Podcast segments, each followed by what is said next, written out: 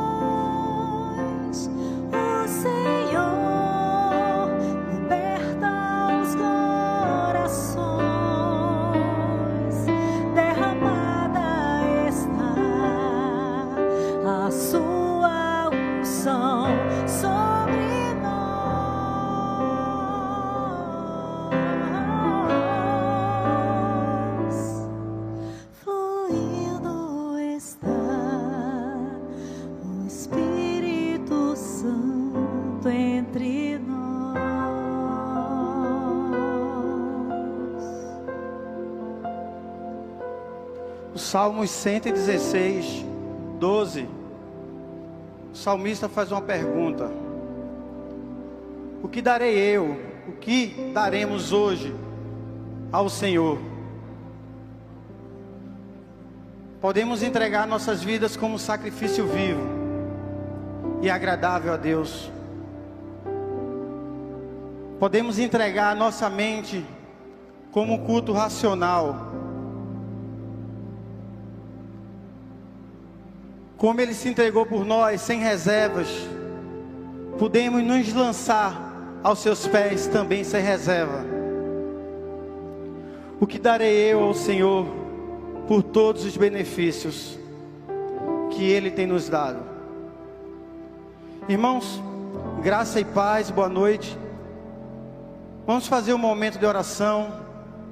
E eu queria convocar vocês a ficar de joelho e a orar e a clamar ao Senhor.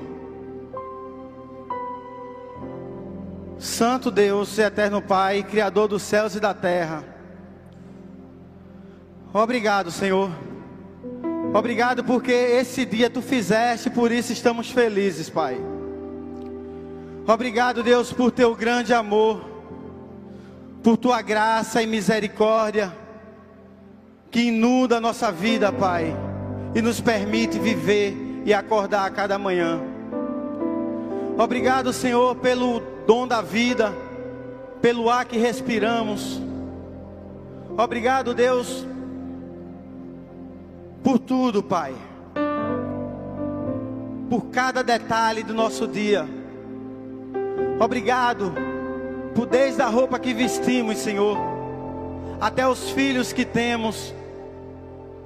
Obrigado pela oportunidade de estudar, de trabalhar.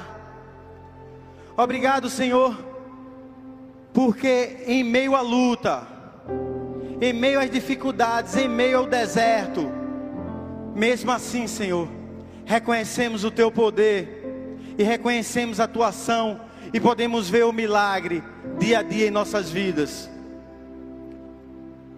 Obrigado, Senhor, porque tu nos convocaste. Obrigado pela salvação. Obrigado porque estamos aqui para prestar culto ao único Deus, ao único que é digno de toda honra, glória, louvor, ao Deus imortal, ao Deus que é onipresente, ao Deus de todo poder. Obrigado, Pai, porque a tua glória enche cada espaço dessa igreja, cada espaço dessa terra. Obrigado pelo entendimento de que mesmo no mundo tão caótico, com tudo fora do lugar, tu se faz presente, protegendo a tua igreja. Tu se faz presente, nos livrando de todo o mal. Obrigado, Deus, porque nesse livramento Existem tantos que nós nem sabemos e mesmo assim tu nos livra, Pai. Obrigado, Senhor, por nossa família. Porque é lá, Senhor, que tu tem nos forjado. Obrigado, Senhor, pelo pão de cada dia que também vem de ti, Pai o nosso trabalho que também vem de Ti, Senhor. Cada passo que damos, Pai, a Tua mão nos sustentando, Senhor. Obrigado, Pai, porque o Teu sangue um dia nos lavou e nos limpou de todo pecado, nos tornando justo para alcançar a vida eterna. Obrigado, Deus, porque mesmo pecando, Senhor, Tu nos ama. Obrigado porque Tu nos perdoa constantemente, diariamente, Senhor. Te pedimos, Pai, que o Senhor continue nos perdoando, que nós possamos todos os dias nos prostrar diante de Ti, Não necessariamente fisicamente, porque tem pessoas que não conseguem, Pai, ficar de joelho. Mas que possamos nos prostrar em humildade, em reverência aos Reis dos Reis, Senhor dos Senhores. Nos pedindo perdão, te pedindo perdão, Pai. Pelos nossos pecados, muitas vezes involuntários. Muitas vezes pecamos sem mesmo termos nenhuma atitude, Deus, mas nosso pensamento vai longe, Pai. Às vezes se perde, Senhor, e leva a nossa mente para uma prisão. Mas tu tem nos libertado, Deus. Diariamente, tu tem nos livrado do pecado e tem nos perdoado, Senhor. Perdoa, Deus, por nossas fraquezas, porque muitas vezes vivemos para a tua casa, Senhor sem um verdadeiro sentido, Pai. Mas, Pai, mesmo assim te rogamos que o Senhor torne o que para a gente é sem sentido, Pai. Que o Senhor dê sentido, Senhor. Que o Senhor fale conosco. Fale, Senhor, a cada coração aqui essa noite, em nome de Jesus. Te rogamos e te clamamos, Senhor, em nome de Jesus. Dá a porção dobrada do teu espírito, Pai. Aviva a tua igreja, Senhor. Senhor, tu que és Deus, e tu se inclina do teu trono, Pai, e estende a tua mão, Senhor. Te pedimos cura para todo o coração quebrado, Senhor. Te pedimos restauração para toda a alma doente, Senhor. Pai, em nome de Jesus, tantos irmãos passando por aflições, por doenças, por lutas.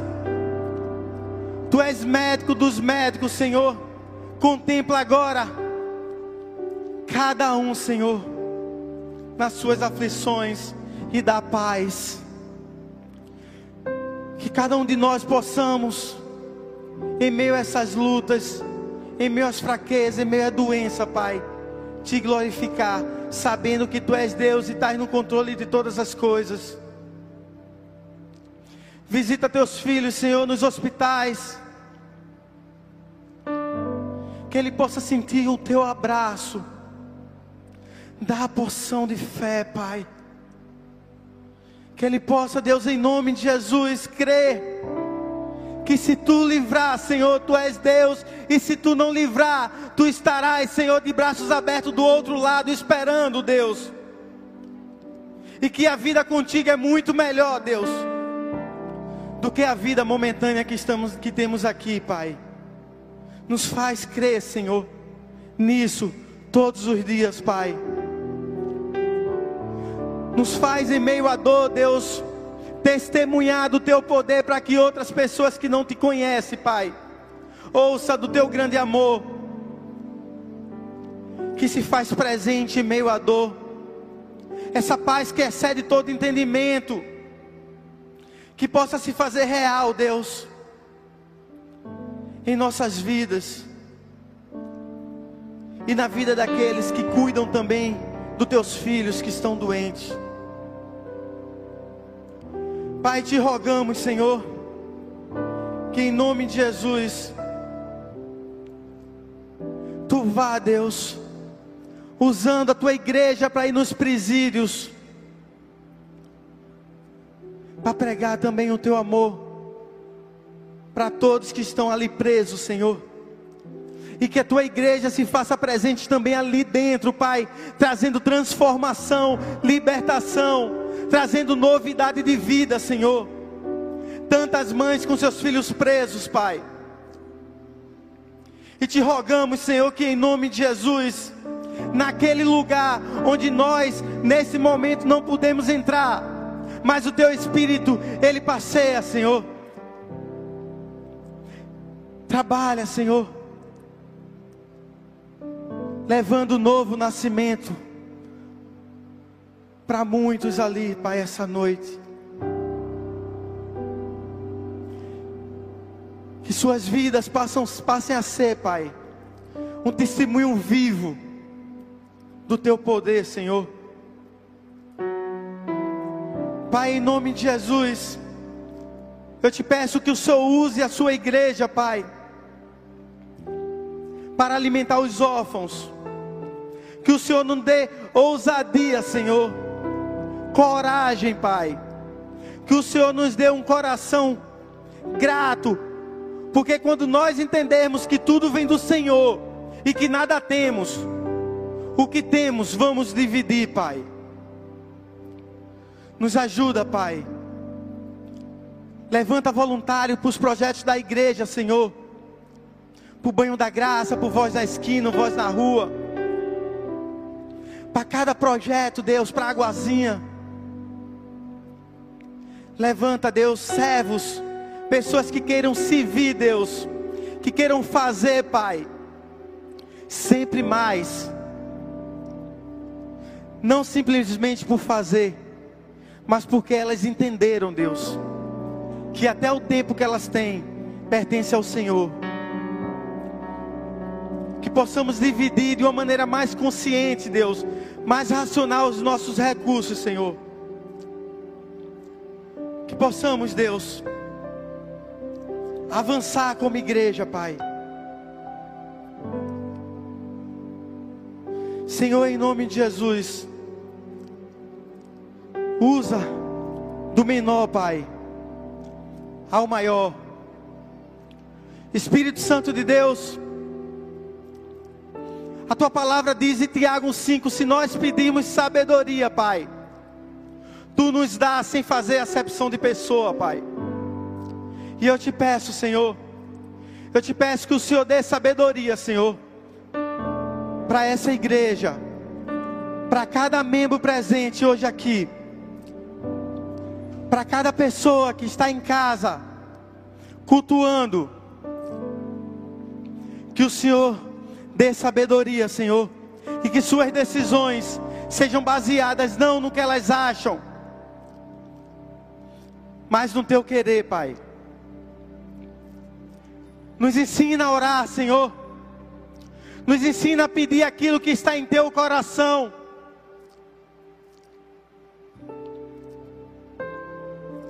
Espírito Santo de Deus, nos ajuda intercedendo por nós.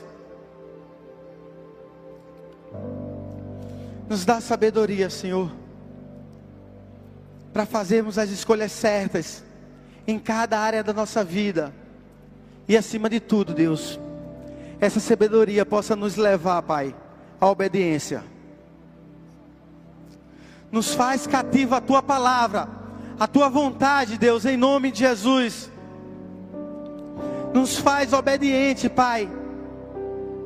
Nos torna firme, Senhor.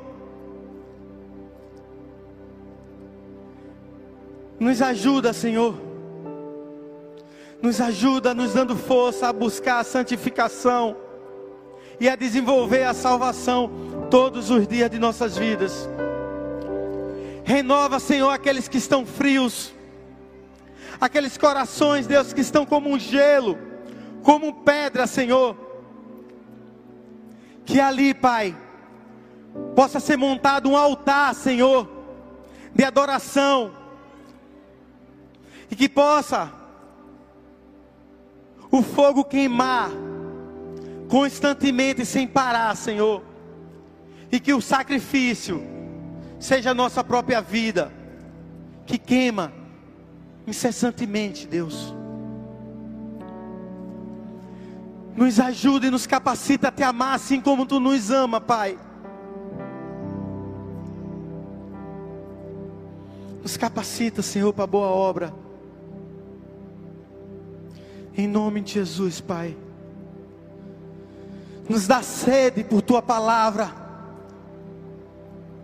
Queremos te buscar cada vez mais, Senhor.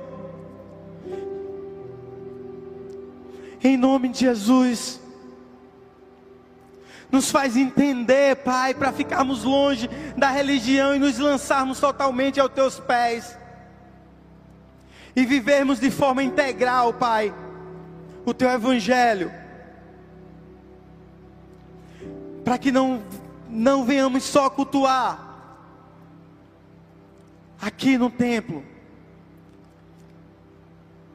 mas que nosso culto seja oferecido diariamente em todos os lugares a Ti, Pai.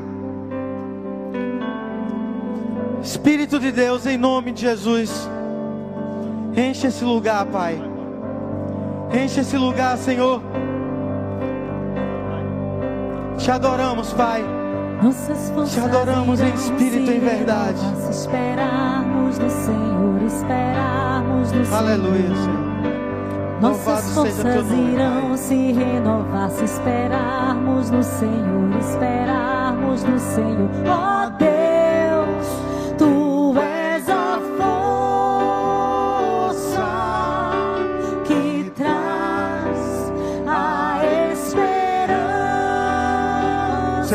de pé? Vamos cantar? Pois só tu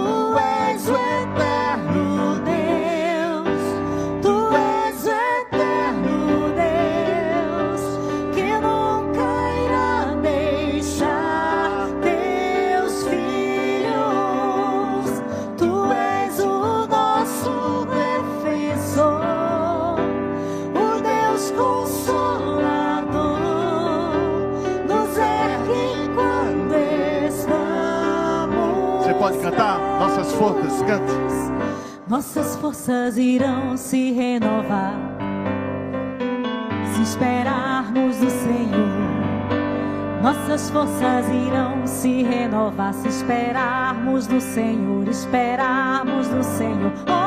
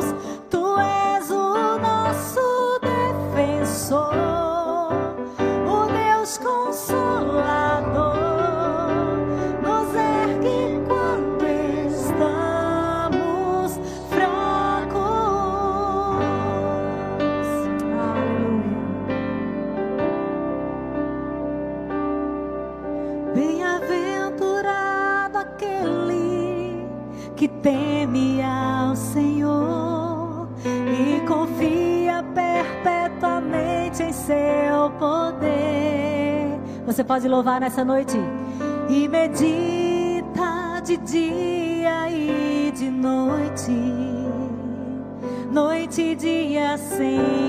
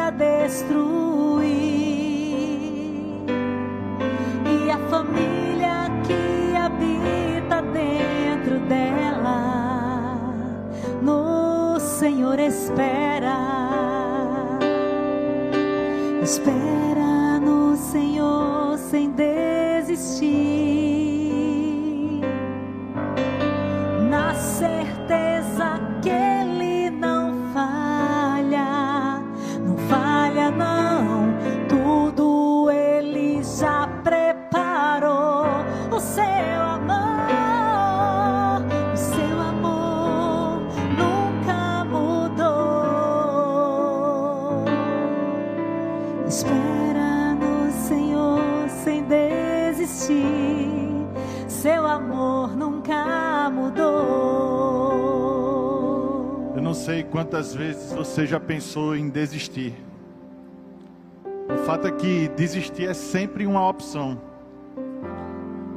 Ao longo da vida nós passamos por várias dificuldades. E sempre a gente acaba pensando em desistir.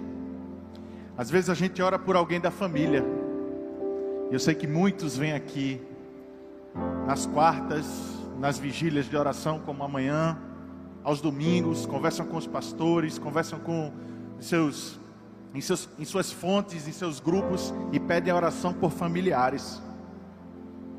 E eu não sei se você já pensou em desistir, mas o Senhor está dizendo a você: espera no Senhor sem desistir, na certeza de que Ele não falha, tudo já está preparado. Essa semana a gente estava lendo um texto lá em Lucas, e as mensagens de Thomas têm sido sobre o caminho que Cristo tem percorrido, os seus milagres, as visitas às cidades.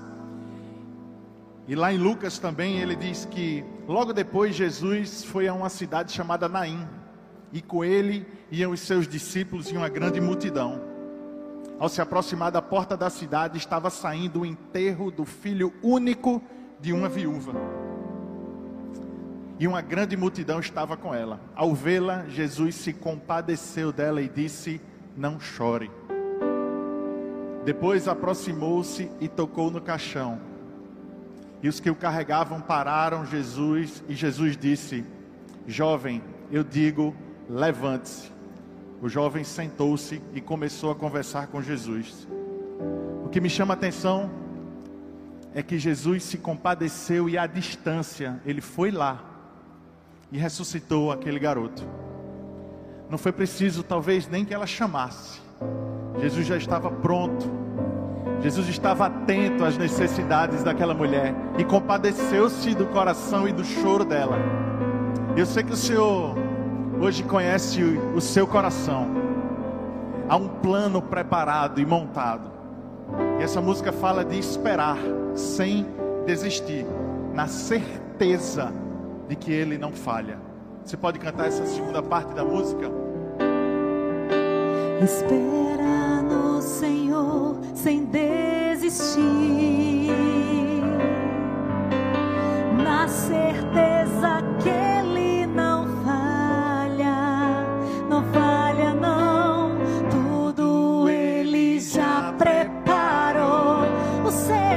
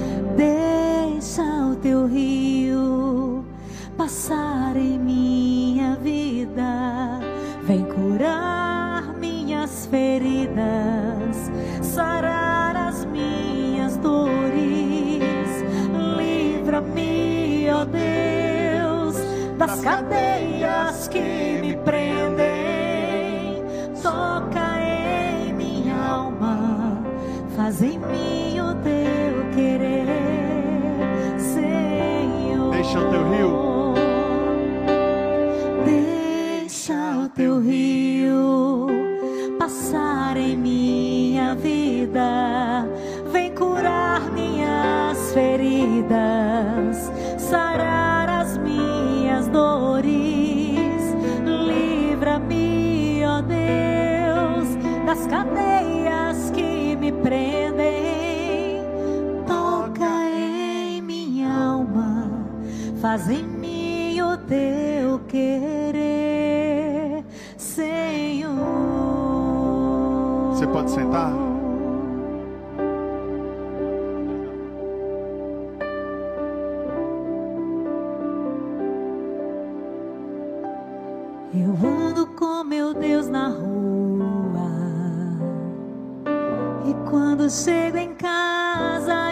Está comigo.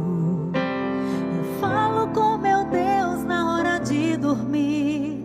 E logo quando acordo, digo: Eis-me aqui, sou de Jesus. E mesmo atarefado, sempre estou ligado. E eu não abro mão da presença no partir do pão em cada comunhão. Graças, graças por tudo, sou de Jesus. Eu não posso te deixar, pois de uma coisa eu sei muito bem: a tua sombra é que me guarda e tua misericórdia me sustém. Eu não posso te deixar,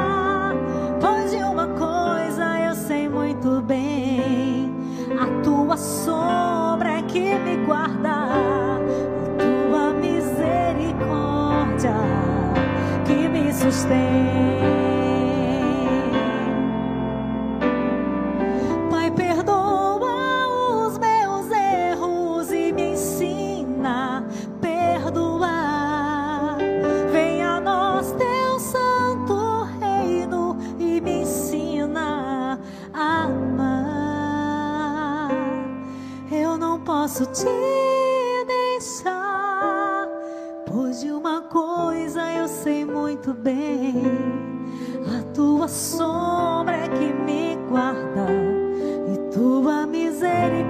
Misericórdia me sustém. Eu não posso te deixar, pois de uma coisa eu sei muito bem. A tua sombra é que me guarda e tua misericórdia que me sustém. Santo Eterno Deus, Pai de toda glória, nós sabemos estamos bem guardados debaixo da sombra das tuas asas. Nós sabemos, Jesus, que não há nenhum lugar mais seguro no mundo para se estar do que na tua presença. E é nesse lugar que nós desejamos permanecer. Traz, Senhor, em nome de Cristo Jesus, te clamamos a nossa memória aquilo que nos dá esperança. A certeza de que o nosso lugar é sempre no centro da tua vontade. Não nos deixa, Senhor, esquecer do teu amor, da tua bondade, da tua fidelidade, da tua misericórdia, que se renovam dia a dia a cada manhã.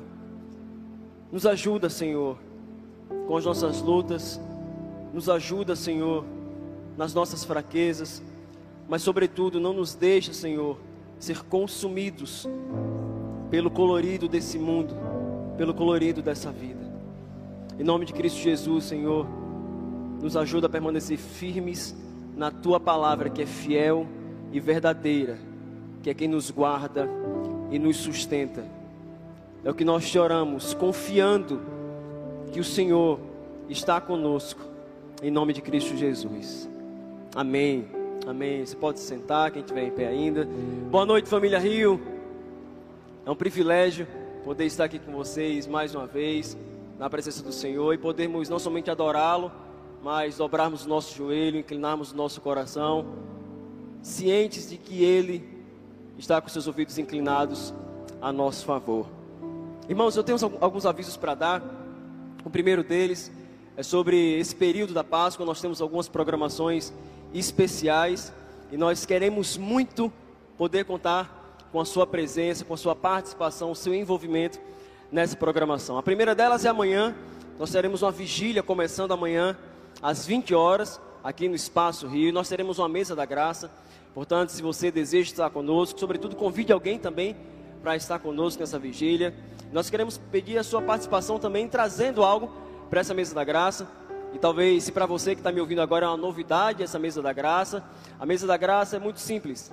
Vem quem quer, traz o que puder e come do que tiver.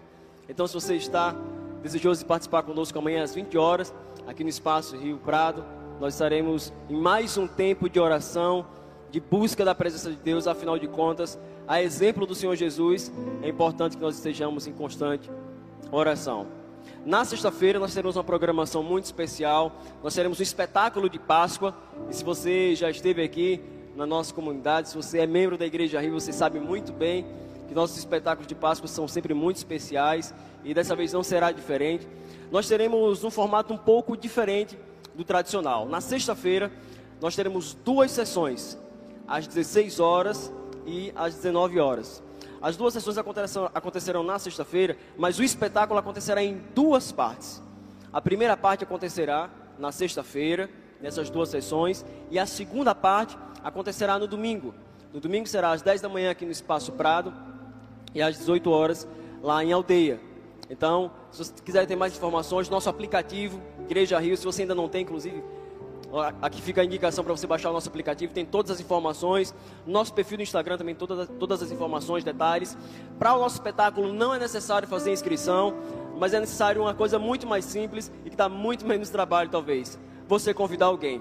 É uma oportunidade muito especial para você talvez trazer aquela pessoa que talvez não viria no culto, numa programação mais tradicional. O espetáculo de Páscoa é uma oportunidade incrível para você trazer aquela pessoa que há tanto tempo você já é trazer para o seio da igreja, para a convivência com a igreja. Então, na sexta-feira, duas sessões para a primeira parte do espetáculo, e no domingo, 10 da manhã, e à tarde lá em aldeia, a segunda parte, a finalização desse espetáculo. E no culto clássico do domingo, uma programação muito especial, que eu não posso dar muitos detalhes, mas se você quiser saber, fazer parte, então venha e traga também mais alguém para fazer parte junto conosco.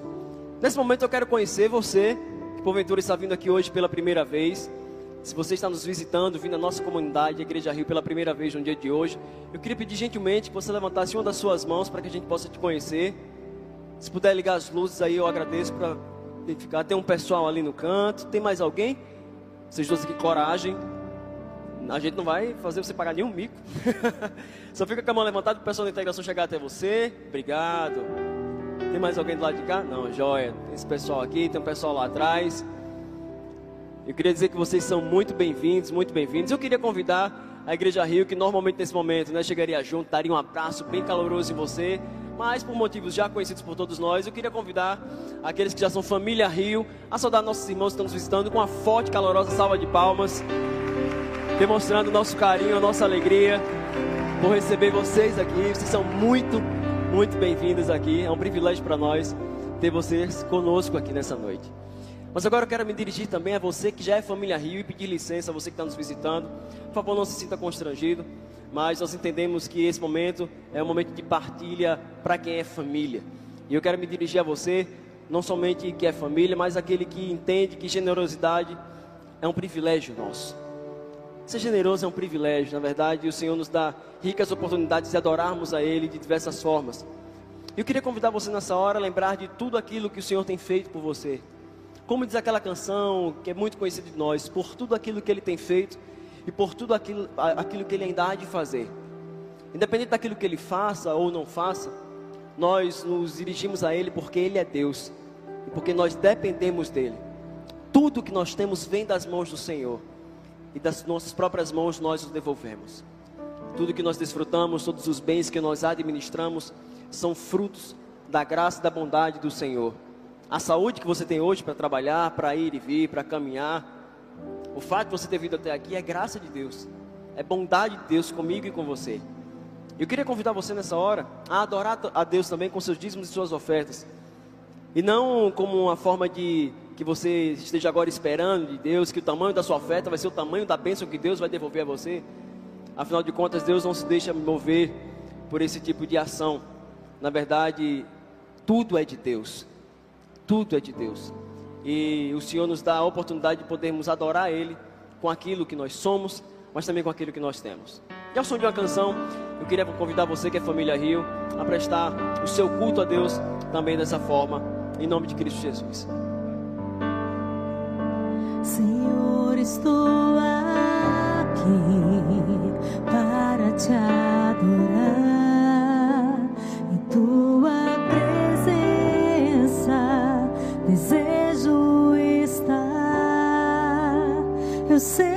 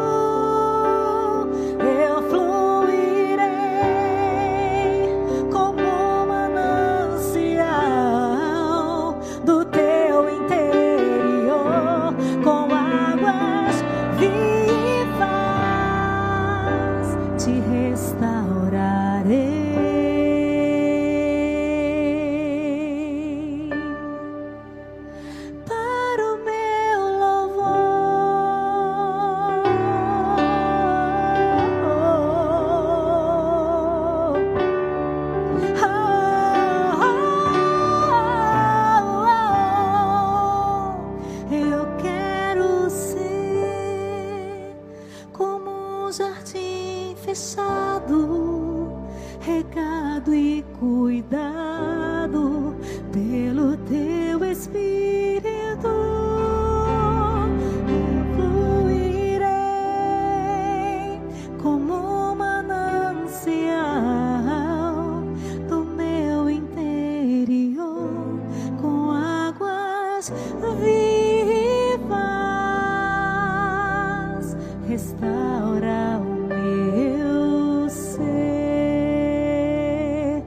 Restaura o meu ser, Senhor.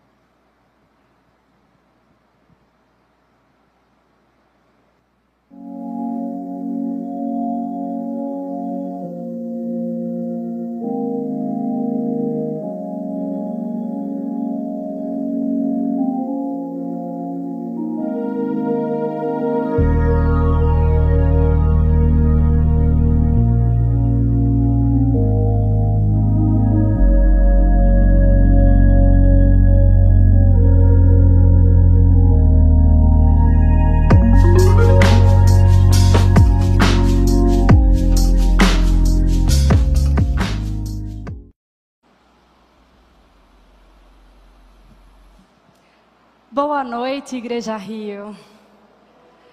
Que tempo precioso esse, no meio da nossa semana. Essa música me fez pensar o quanto que a quarta-feira é um manancial em que nós podemos parar, dar uma pausa, termos um tempo de rendição, adoração, comunhão ao nosso Deus, para que possamos prosseguir na nossa semana animados, encorajados e firmados com a graça do nosso bom e querido Pai. Como vocês acabaram de ver, nós seguimos a série de mensagens Caminho. E nós já passamos por alguns lugares. Então, o primeiro momento, nós fomos até a Judéia, o lugar do deserto, o lugar em que as provações muitas vezes vão nos forjando. Em seguida, fomos até a Galileia, o lugar do chamado de Jesus a uma caminhada mais próxima, a uma caminhada de discipulado. No domingo passado, chegamos a Jerusalém, o lugar em que reconhecemos a majestade do nosso Senhor e Salvador. E hoje, continuamos na trajetória. Essa palavra caminho tem tudo a ver com Jesus. Jesus ele estava sempre em movimento, com o pé na estrada, cumprindo a missão, indo em busca de pessoas para implantar o seu reino aqui na terra. Não é de se admirar que as pessoas que seguiam a Jesus, no primeiro momento, eram conhecidas como os do caminho. E hoje eu vou chamar vocês para seguir essa trajetória e nós conhecermos mais um lugar, que é o lugar de Betânia. Hoje, Jesus, vamos conhecer um pouco mais sobre a trajetória de Jesus por meio da vila de Betânia, o lugar da adoração. Então, eu vou pedir para que vocês possam abrir suas Bíblias, acessar seus aplicativos no texto de Marcos, capítulo 14, versículo 3 ao 9. Marcos 14, versículos do 3 ao 9. E o texto nos diz o seguinte: Estando Jesus em Betânia, reclinado à mesa, na casa de um homem conhecido como Simão, o leproso, aproximou-se dele certa mulher com um frasco de alabastro contendo um perfume muito caro feito de nardo puro. Ela quebrou o frasco e derramou o perfume sobre a cabeça de Jesus. Alguns dos presentes começaram a dizer uns aos outros indignados: por que esse desperdício de perfume? Ele poderia ser vendido por 300 denários e o dinheiro ser dado aos pobres. E repreendiam-na severamente. Deixem-na em paz, disse Jesus, porque a estão perturbando. Ela praticou uma boa ação para comigo. Pois os pobres vocês sempre terão consigo e poderão ajudá-los sempre que desejarem. Mas a mim, vocês nem sempre terão. Ela fez o que pôde. Derramou o perfume em meu corpo antecipadamente, preparando-o para o sepultamento. Eu lhes asseguro que onde quer que o evangelho for anunciado, em todo o mundo, também o que ela fez será contado em sua memória. Vamos orar? Senhor, eu quero te agradecer, Pai, pela tua palavra que é viva, eficaz e suficiente, Senhor. Eu me coloco diante de ti, Senhor, de forma rendida, Pai, para que tu possas me usar e me diminuir, Senhor, para que tu cresças, Pai, e tua palavra, Senhor, possa alcançar o endereço certo em cada coração aqui presente. Eu te agradeço por esse tempo, Senhor, que nós temos a liberdade de cultuar ao teu santo nome, Senhor. Que nós possamos desfrutar dessa liberdade de estarmos reunidos em teu nome em plena quarta-feira. Senhor, que teu Espírito Santo mova o nosso coração ao quebrantamento, Pai. Deus, sem ti, nada disso aqui tem sentido, Senhor. Nós nos rendemos diante de Ti, nos prostramos diante da Tua presença, te convidamos para esse lugar e que o teu reino, Senhor, que a tua palavra, que o teu nome possa ser glorificado. Que nessa noite possa ser um lugar de adoração e que a tua palavra possa confrontar a minha vida e a vida dos meus irmãos hoje e sempre. Em nome de Jesus. Amém. Vamos conhecer um pouco mais da realidade de Betânia. Que cidade era essa? Onde ficava esse lugar? Nós já vimos que Jesus peregrinava muito, ele andava por vários quilômetros, mas Betânia era muito, muito próxima a Jerusalém, o lugar que nós encontramos no domingo. Era uma corrida até Jerusalém, ficava apenas 3 quilômetros de distância. Ela ficava próximo ao Monte das Oliveiras. Era uma vila pacata que, que dava na estrada de Jericó, próxima a Betfagé. Pessoas importantes para Jesus moravam naquela vila. Marta, Maria e Lázaro residiam naquele lugar. E Jesus costumava frequentar a casa deles e, consequentemente, ir com, uma certa frequência até Betânia. Um milagre muito importante aconteceu nesse lugar, que foi a famosa ressurreição do próprio Lázaro. Então, esse é o contexto da localidade desta cidade. E aí a gente vai seguir. Eu peço que vocês deixem suas Bíblias abertas para que nós possamos acompanhar o texto. E a palavra de Deus diz que, reclinado à mesa na casa de um homem conhecido como Simão, o leproso. Jesus foi convidado por Simão, ele era o anfitrião daquela noite. Lázaro também estava presente nesse momento e eles chamaram Jesus para uma ceia. Nós sabemos que Jesus gosta de mesa. Ele estava em volta da mesa, reclinado sobre a mesa. E essa palavra reclinado é porque, diferente das nossas mesas de hoje, em que nós precisamos de um assento elevado para comer sobre a mesa, as mesas de antigamente elas eram muito baixas e eles estavam reclinados. Jesus se deitava provavelmente sobre o seu braço esquerdo para poder pegar o alimento com a mão direita. Existia a necessidade de aceiar os pés, porque os pés ficavam próximos ao alimento. Então, essa palavra traz a conotação daquele lugar. Ele estava reclinado em volta da mesa, porque Jesus amava a mesa. Ele amava a comunhão. Ele amava estar com pessoas. E aí, não era um cenário qualquer, em volta da mesa, na casa de Simão, o leproso. Não sabemos muita coisa sobre Simão. Nós sabemos apenas que era Simão, o leproso. Agora eu pergunto para vocês: vocês acham que esse homem tinha lepra nesse momento? Ele estava com a lepra para essas pessoas estarem na sua casa? Certamente não. Quem possuía lepra estava à margem da sociedade. A hanseníase era uma doença extremamente contagiosa e quem a possuía era logo tirado dos cercos da cidade. Então, a pessoa leprosa era retirada do convívio social, era abandonar, ela precisava abandonar sua família, abandonar sua casa. Muitas vezes elas eram colocadas né, para fora dessa cidade, viviam em cavernas. E pessoas, quando encontravam um leproso no meio da rua, elas se afastavam, pegavam pedras e lançavam sobre esses, essas pessoas e diziam: saiam daqui, vão para longe para que vocês não venham contaminar a ninguém. Então, por que a palavra nos afirma que esse homem era Simão, o leproso?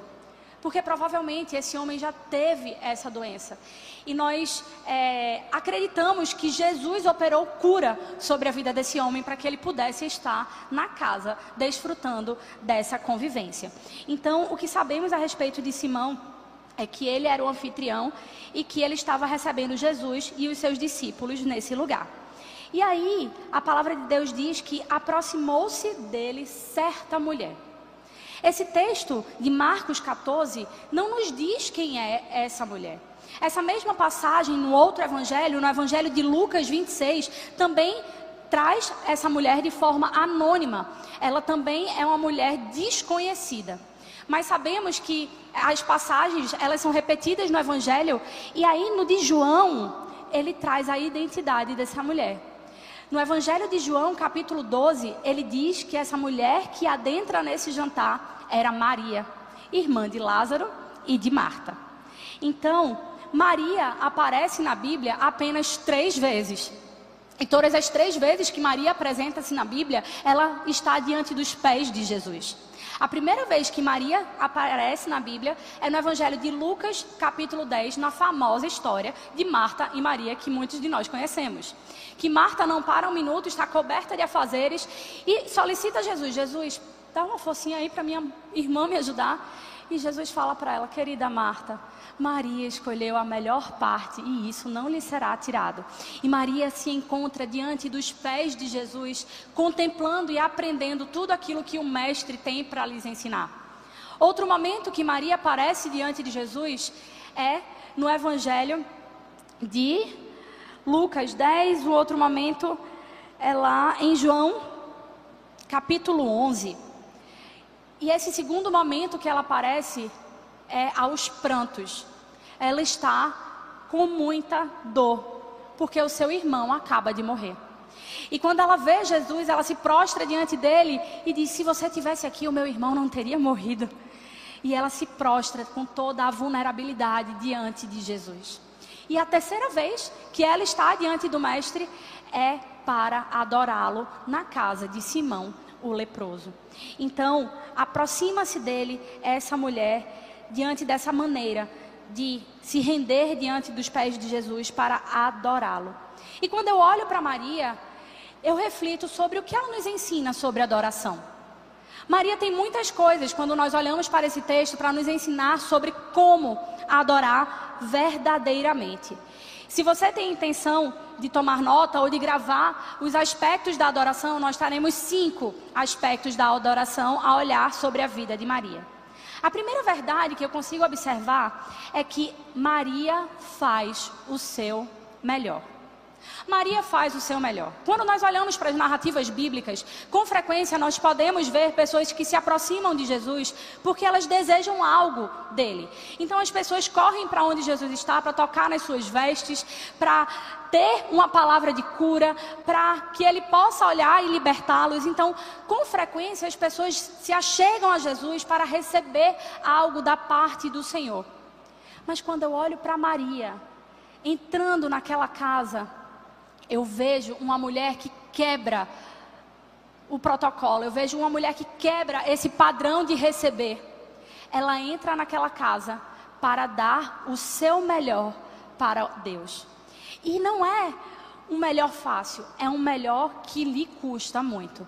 Então, quando eu olho para Maria, eu percebo que ela fez o seu melhor. E eu paro para me perguntar: será que eu estou dando tudo o que eu posso para Deus? Será que você já parou para se fazer essa pergunta? Você está dando tudo que você pode para Deus? Eu verdadeiramente acredito que nós temos muitas pessoas aqui que façam coisas para Deus, que ofertem coisas a Deus. Mas eu ouso dizer que muitas vezes nós fazemos isso de uma maneira muito tímida. Nós fazemos isso de uma maneira às vezes discreta demais. Nós fazemos para Deus algumas vezes aquilo que dá. Nós fazemos para Deus, às vezes, aquilo que sobra do nosso tempo, do nosso recurso, da nossa vida. A gente acaba dando o que sobra.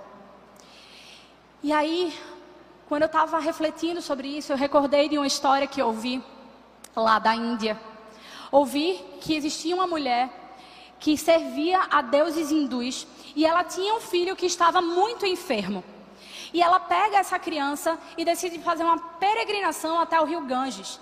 E ela decide sacrificar o seu filho aos seus deuses. Nessa peregrinação, ela tem um outro filho que é saudável, que os acompanha. E essa mulher é interpelada para onde ela estava indo e o que é que ela estava indo fazer. E ela disse: Olha, eu estou indo oferecer sacrifício aos meus deuses. E a pessoa pergunta: Qual dos filhos? você vai oferecer. E ela, sem entender, indaga a pessoa: Você realmente tem alguma dúvida sobre qual dos dois eu vou dar? É claro que eu vou dar ao meu filho saudável. E aí, a gente não precisa ir para a Índia. Eu paro para pensar que no cenário da nossa realidade aqui, da cidade do Recife, nós temos pessoas que peregrinam quilômetros até subir em um morro. Nós temos pessoas que sobem esse morro de joelhos com pesos enormes nas costas, fazendo sacrifícios gigantescos para adorar a deuses feitos por mãos humanas. E muitas vezes eu paro para ver o cenário evangélico brasileiro. E quando o nosso domingo acorda muito chuvoso, a gente percebe que dá uma preguiça danada de ir para a igreja. Se for dia de futebol, nem pensar, porque jogo não se repete, né? Eu não vou perder o ao vivo, eu preciso ficar em casa assistindo esse jogo. E eu percebo que cada vez mais nós estamos sendo contaminados por dois maus extremamente graves. O primeiro é o consumismo da nossa fé. Nós nos aproximamos de Jesus perguntando o que nós podemos receber por parte dele. E outra vez Outra coisa que eu percebo dentro da nossa realidade é o comodismo da nossa fé. O que eu aprendo olhando para a vida de Maria é que o caminho para a adoração exige que eu oferte o melhor para Jesus. E para que eu oferte o melhor para Jesus, isso com frequência me é custoso. A segunda verdade que eu percebo olhando para Maria é que ela faz sacrificialmente. O texto afirma: com, com um frasco de alabastro contendo um perfume muito caro, feito de nardo puro. ela quebrou o frasco e derramou o perfume sobre a cabeça de Jesus. Quando nós compramos um perfume muito caro, eu vou falar com as mulheres, porque na realidade da minha casa, meu marido pode ter um perfume de 5 ou de mil, ele toma um banho de perfume. Mas mulher, quando compra um perfume caro, faz assim, ó, bota um dedinho assim, aí bota atrás da orelha. Um dedinho atrás da outra orelha. Um dedinho no pulso e esfrega no outro para não botar. Eu estou mentindo. E a gente torce para que dure um ano esse perfume. Eu vou contar um segredo meu aqui. Eu comprei um perfume muito bom na minha lua de mel há oito anos atrás. Esse perfume, minha gente, ainda está na metade. Meu marido já teve uns 20 litros de perfume depois disso, mas o meu, há oito anos atrás, ainda está na metade. Para vocês verem como eu vou usando de dedinho em dedinho o negócio. Então, o que é que acontece com essa mulher? O texto afirma que esse perfume era nardo puro. Não havia mistura. Ele não estava diluído. Era a essência pura que havia dentro daquele frasco. Outro detalhe que existia naquele texto é o superlativo. Ele não era um perfume caro, era um perfume caríssimo. Era muito caro. Mais para frente a gente vai ver que custava 300 denários. Para que a gente possa fazer uma correção monetária, um denário equivalia a um dia de trabalho do trabalhador. 300 denários correspondia a um ano inteiro da, do trabalho. Tendo em vista que existiam os momentos em que não se trabalhava, que tinha feriados, então 300 denários correspondia a um ano de serviço. Talvez você se pergunte por que essa mulher precisava ter esse perfume tão caro. Era costume daquele povo e daquela época as mulheres investirem nesse tipo de perfume para o dia mais importante da sua vida que era o dia das suas núpcias. Então, as mulheres juntavam grande parte dos seus esforços para ter esse nardo puro para o dia mais importante da sua vida, que era as suas núpcias. E quando eu olho para Maria, eu vejo que ela deu o seu melhor, mas ela fez isso sacrificialmente. A terceira verdade que eu aprendo a respeito dos aspectos da adoração é que ela fez apesar das críticas. O texto diz: alguns dos presentes começaram a dizer uns aos outros, indignados: por que esse desperdício de perfume? Ele poderia ter sido vendido por 300 denários e o dinheiro ter sido dado aos pobres. E eles a repreendiam severamente. A palavra de Deus diz. Gostaria de convidar vocês para imaginar, porque eu sou dessas gosto de criar cenas. Então, venham comigo até uma pequena vila, que é a vila de Betânia. Tinha um casebre lá, que era de Simão, o leproso. Dentro dessa casa estava Jesus e os seus discípulos, todos reclinados em volta da mesa, em uma ceia. E essa mulher entra. Essa mulher, ela entra de uma forma impetuosa. Ela vai até Jesus, ela quebra. Ela não bota, como eu, um dedinho do lado, um dedinho do outro. Não. Ela quebra o vaso inteiro. Ela faz com que isso seja para que todo o perfume vá até Jesus. E por que eu estou pedindo para que vocês imaginem essa cena? Porque, embora ela alcance Jesus, eu queria que a gente parasse para pensar que, sem a menor dúvida, toda aquela casa foi alcançada pelo aroma, aroma daquele perfume extremamente precioso. Ao invés daqueles homens apreciarem o perfume daquela casa e desfrutarem da bênção que aquela mulher estava fazendo, o texto relata a amargura do coração humano. Porque aqueles homens olharam para aquela, olhavam para aquela mulher e a criticavam severamente. Certamente essa mulher começou a ficar angustiada. Eu imagino que ela possa ter se sentido oprimida por aqueles homens. Mas mais uma vez, Maria me ensina algo poderoso. Poucas pessoas vão compreender quando você consagra o melhor que você tem para Jesus pouquíssimas pessoas vão, vão compreender quando você consagra tudo que você tem, quando você consagra o melhor que você tem, quando você consagra as premissas do que você tem. Sabe por quê? Porque as pessoas estão acostumadas a guardar a melhor parte para si. Bem, vou contar outro segredo. Estou começando a falar na igreja, estou contando um monte de segredo meu. Daqui a pouco todo mundo sabe da minha vida por inteira. Vai outro segredo meu. Eu adoro deixar a melhor parte para o final. Vou descrever isso. Estou comendo um sanduíche de pão de caixa. Eu vou comer na borda, que é a pior parte, né? É seca, sem recheio, é dura, né? Vou comer na borda. E vou deixando aquela parte que é mole, suculenta, cheio de recheio, o miolinho para o final. Porque aquilo é a melhor parte.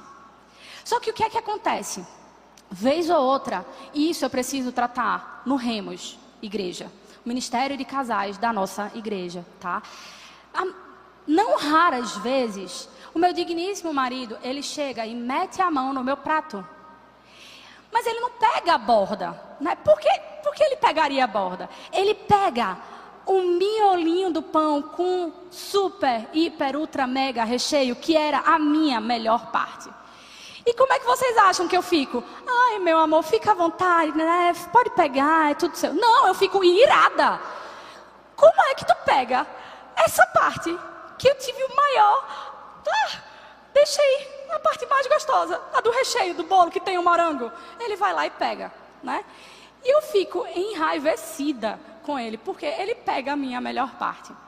Mas Deus é tão lindo e maravilhoso que Ele vai nos tratando na conjugalidade. E a gente vai aprendendo por meio do casamento que a melhor parte também deve ser ofertada para o outro. E é isso que Maria me ensina nesse momento. E que a melhor parte foi ofertada para Jesus.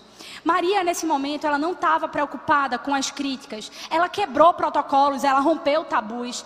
Em outro texto, em outro evangelho, vai nos informar que essa mulher enxugou os pés de Jesus com os seus cabelos. E isso naquela época era uma grande ofensa, porque a mulher não podia soltar seu cabelo em público, porque isso era agredir a sua honra. E Maria quebra protocolos, ela rompe os tabus, porque ela estava interessada apenas em se derramar e ofertar o seu tudo para o Mestre. E eu acho incrível essa parte do texto, porque Jesus ergue a voz em favor daquela mulher. Jesus diz assim: deixem-na em paz. Eu acho que ele deve ter sido sereno, né? Ele não precisa falar alto, porque ele é chique, né? Ele é forte, ele é bondoso. Deixem-na em paz. Por que vocês estão a perturbando? Ela praticou uma boa ação para comigo. O coração humano terrível, caído, critica aquela mulher severamente e Jesus ergue a voz em favor daquela mulher. Tudo que Maria fez ali foi para agradar ao Senhor.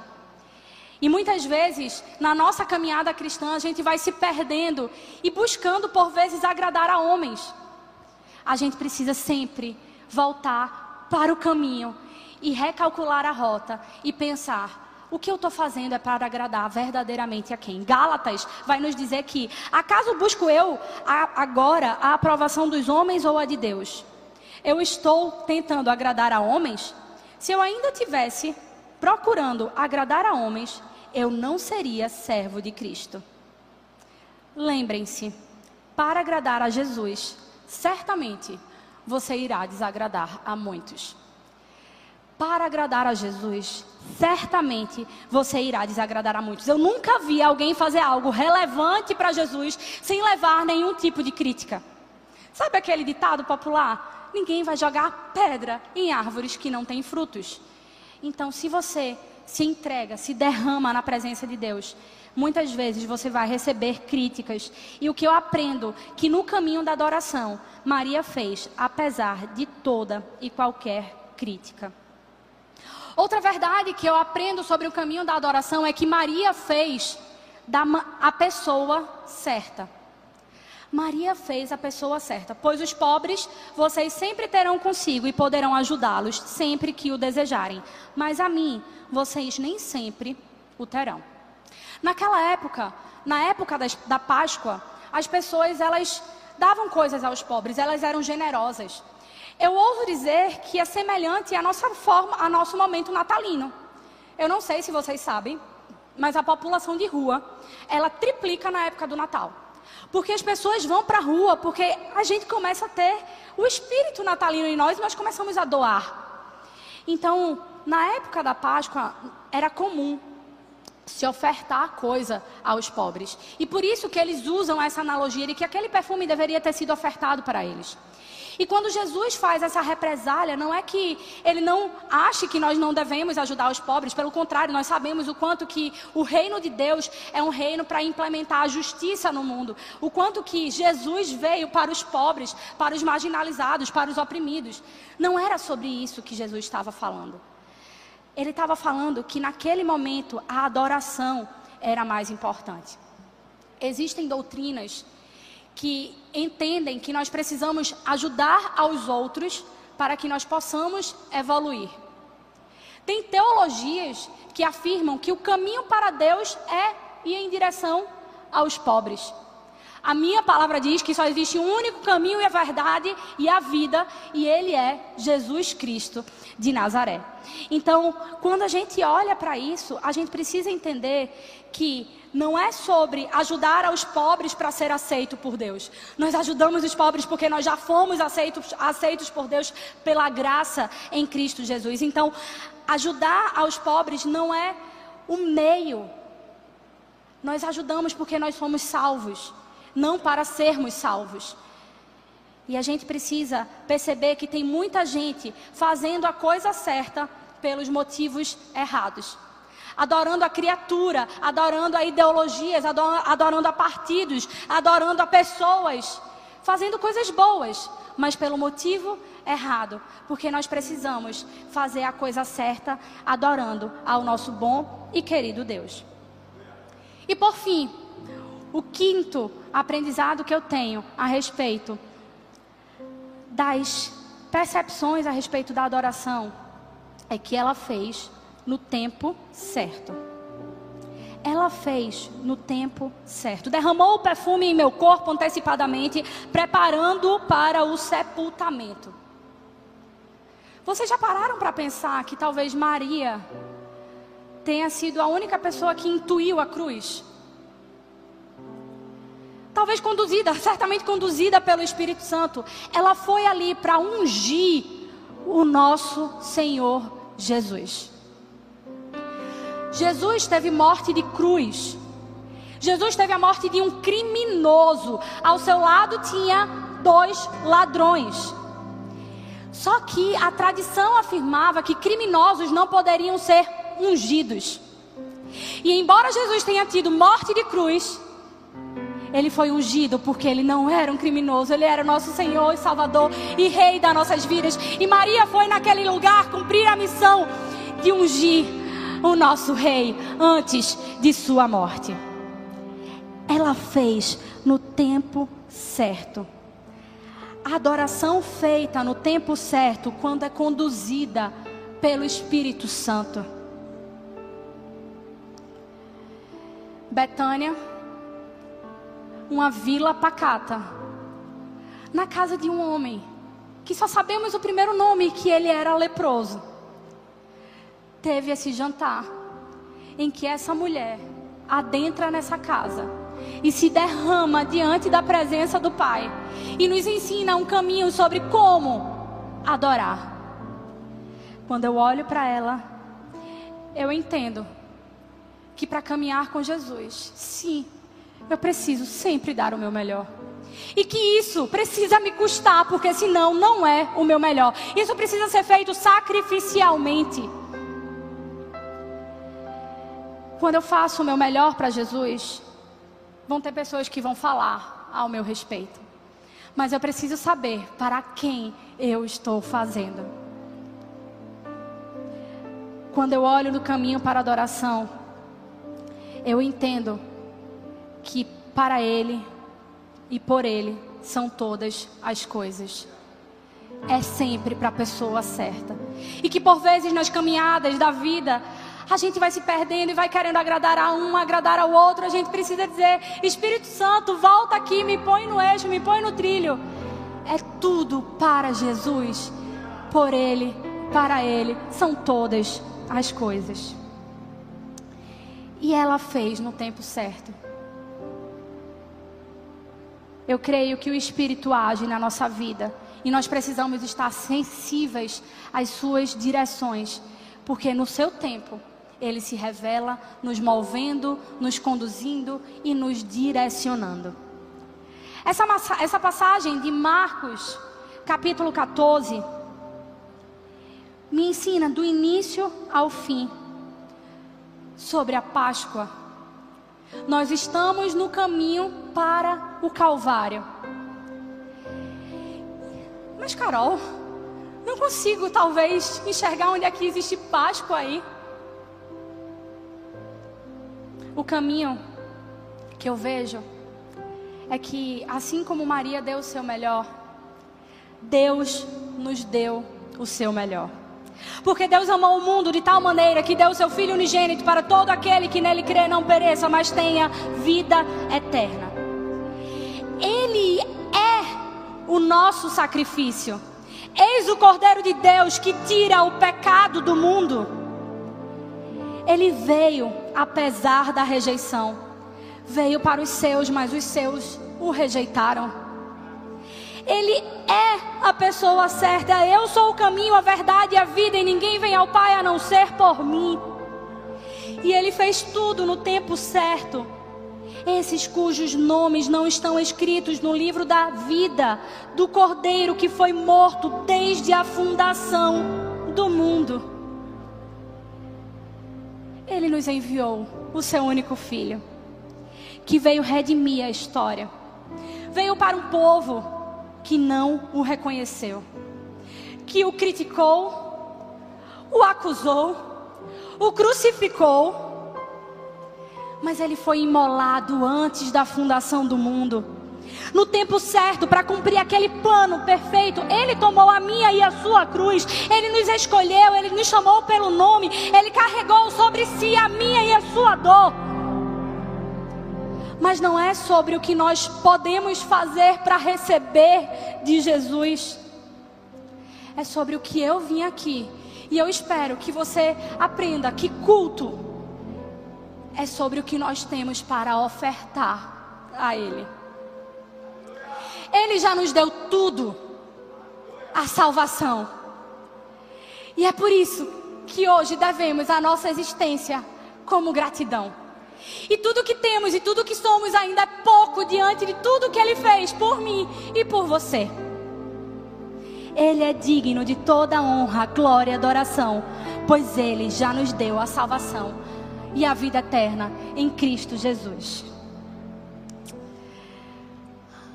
Como é bom ser confrontado pela palavra viva e eficaz que fala por si. Uma verdade que nos convida a rever a maneira como nós estamos agindo. Talvez nós possamos estar fazendo coisas para Jesus, mas será que é o que dá? Será que é o que nos sobra? Ele merece o nosso melhor. Que nós façamos que nem o apóstolo Paulo, que nós nos gastemos por amor verdadeiro ao Evangelho. Que a nossa vida seja rendida diante dos pés do Mestre, igual Maria fez naquela noite, porque Ele já nos deu tudo que nós precisávamos. Senhor, eu te agradeço, Pai, por essa noite. Eu te agradeço pela tua palavra verdadeira que nos confronta, que nos chama muitas vezes a um lugar de arrependimento. Deus, nos ensina a sermos verdadeiros adoradores. Que essa parada em Betânia mude a minha vida e a vida dos meus irmãos para que nós possamos verdadeiramente encontrarmos um caminho da adoração nos perdoa, Senhor, pelo nosso pecado da mediocridade. Nos perdoa, Senhor, por fazermos coisas de forma desleixada para Ti. Nos perdoa por te dar o que nos sobra muitas vezes, Senhor. Tu nos deu teu tudo, o teu melhor. Jesus Cristo na cruz do Calvário. E nós te agradecemos. E por gratidão nos rendemos e nos prostramos dizendo: Te entrego tudo, tudo é teu, Senhor. A nossa vida é tua, nos gasta por amor do teu nome. É o que eu te peço e desde já te agradeço. Em nome de Jesus. Amém. Se você foi abençoado por essa mensagem, compartilhe com alguém, para que de pessoa em pessoa alcancemos a cidade inteira.